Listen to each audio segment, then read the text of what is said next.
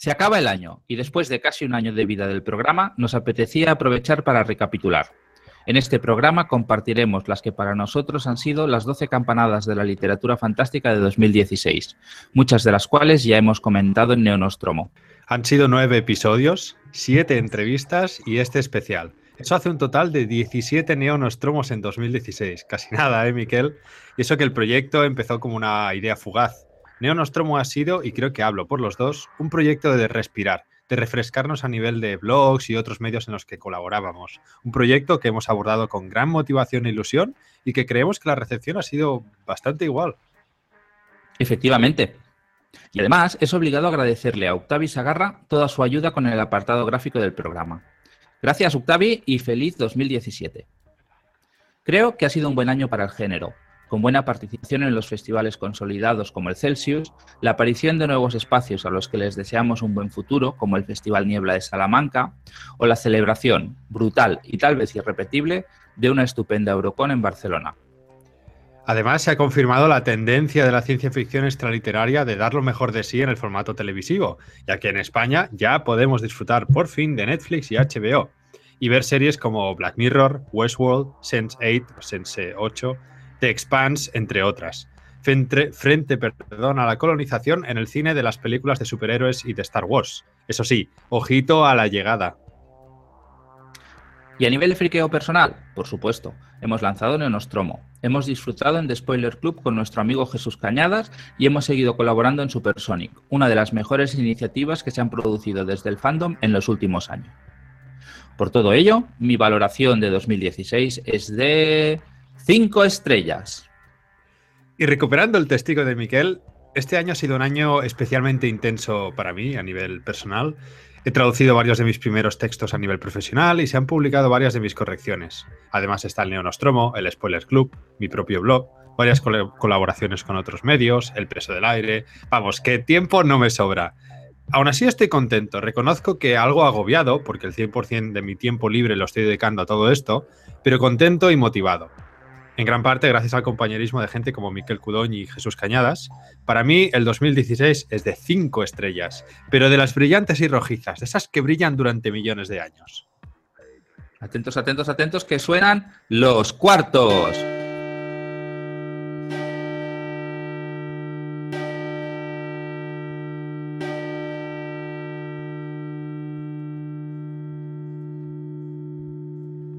Bienvenidos a este especial Neonostromo, donde queremos celebrar con 12 campanadas lo que han sido para nosotros las 12 mejores lecturas de literatura fantástica de este 2016.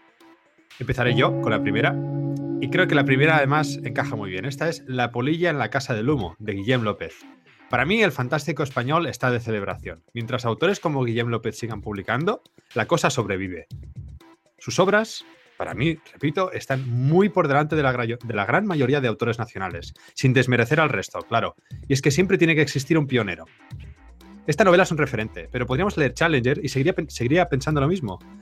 Eh, López es un autor imprescindible y para mí nuestra punta de flecha.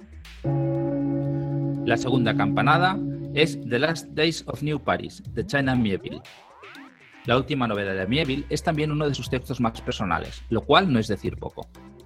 Ya se ha anunciado su próxima publicación traducida al español en la colección Nova, y desde Neo Nostromo nos parece una de las novelas recientes de literatura fantástica que ningún aficionado debería dejar escapar. En los últimos días de Nueva París, las imágenes inventadas por los surrealistas cobran vida y se convierten en un elemento crucial del enfrentamiento entre nazis y guerrillas de la resistencia en una Nueva París en la que la realidad se somete al poder de la imaginación. Imprescindible. Vamos con la tercera campanada.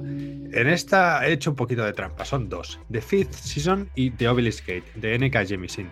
La sorpresa de 2016 en cuanto a fantasía anglosajona, y digo sorpresa porque no tenía ninguna intención de leer un principio de trilogía, de fantasía y encima bastante largo, es esta novela que se está traduciendo ahora mismo en Nova, la está traduciendo David Tejera y se publicará en 2017 como La Quinta Estación. Pero es que esta novela es, excelente en todos los sentidos, en cuanto a estilo, en cuanto a narrativa, además tiene una trama y una historia alucinante con unos giros de guion sorprendentes. Yo creo que cuando la podáis leer el, leer el año que viene vais a alucinar. Y vamos a por la cuarta campanada, Las cosas que perdimos en el fuego, de Mariana Enríquez.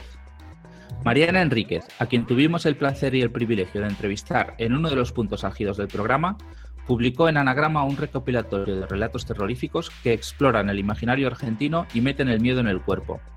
Es, sin duda, una de las antologías de la literatura fantástica más potentes que se han publicado este año, y además un estupendo regalo para cualquier aficionado a la lectura, le interese o no lo fantástico.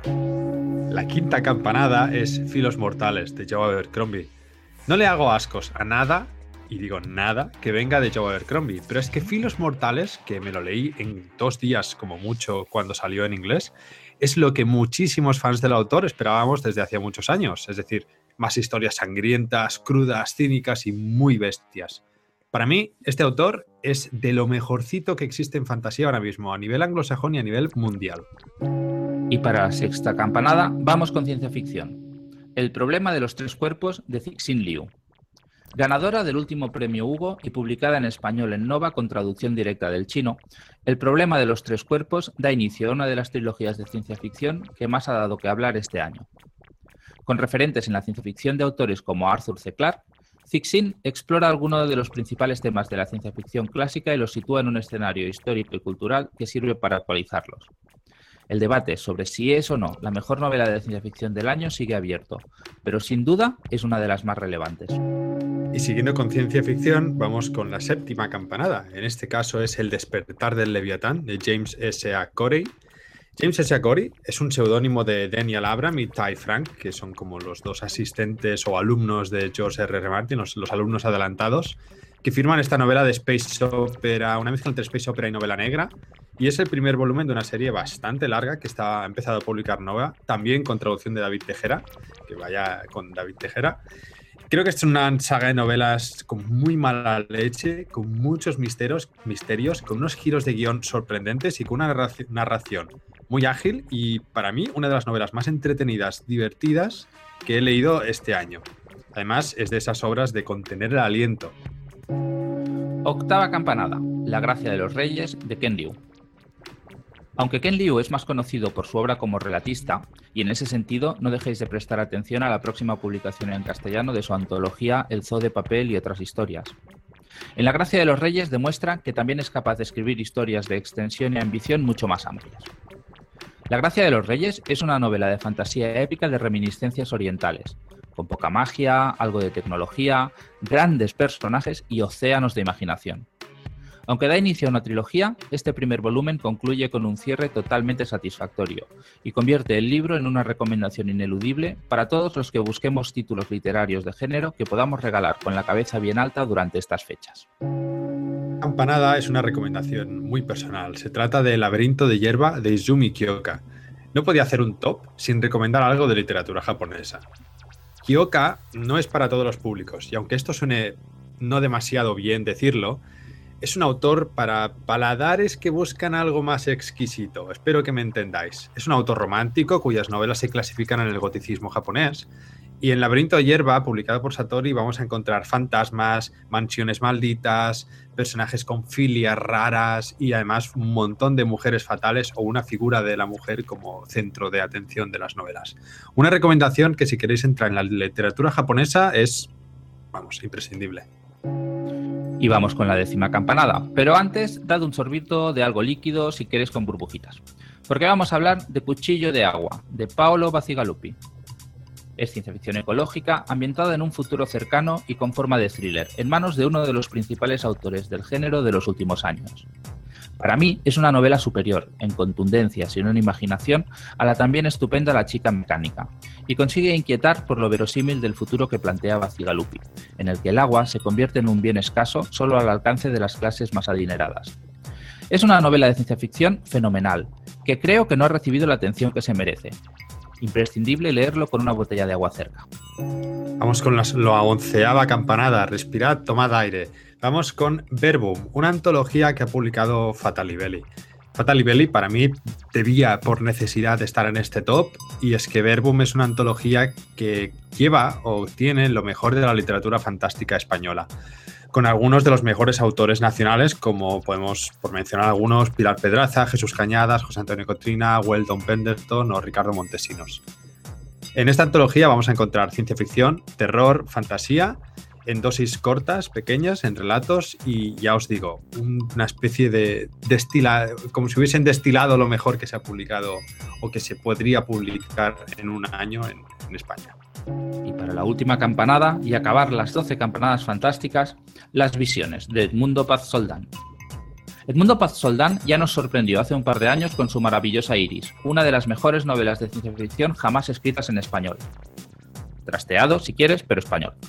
Con un espíritu cercano a lo mejor de la nueva ola de los años 70. En las visiones, Paz Soldán regresa a Iris y lo convierte en el escenario de una antología de relatos muy personales que completan el mosaico imaginado en la novela. Las visiones puede no ser un libro para todos, pero para nosotros es una de las obras de ciencia ficción más interesantes que se han publicado este año. Publica Páginas de Espuma. ¡Feliz 2017! Lleno de lecturas y proyectos.